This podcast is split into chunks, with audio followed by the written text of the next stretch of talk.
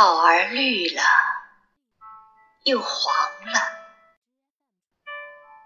叶儿枯了，又绿了。这是自然赋予一经纤柔的枯荣，而作为万物之灵的我们，却不懂自然给予灵魂的纯洁。他们只是在纷乱的尘世，一味的索取且欲求，也一味的为逝去而记恨。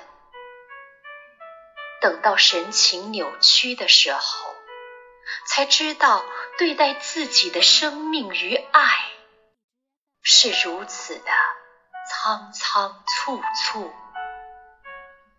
以至于在他人享受天伦之乐的计时，自己却像风残逐年的窗纸，然后落寞伤情，伤情落寞，然后在痛哭流涕的妄想里，让自己沉溺于红尘。